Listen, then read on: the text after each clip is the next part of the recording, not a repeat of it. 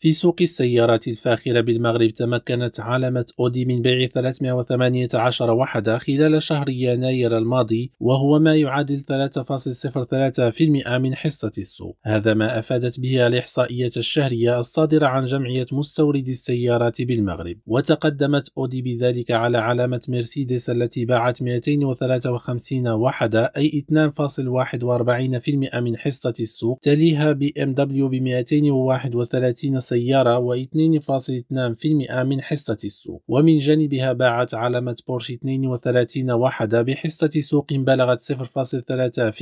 في حين بلغت مبيعات علامة جاكور 12 سيارة إشام لوراوي ريم راديو الدار البيضاء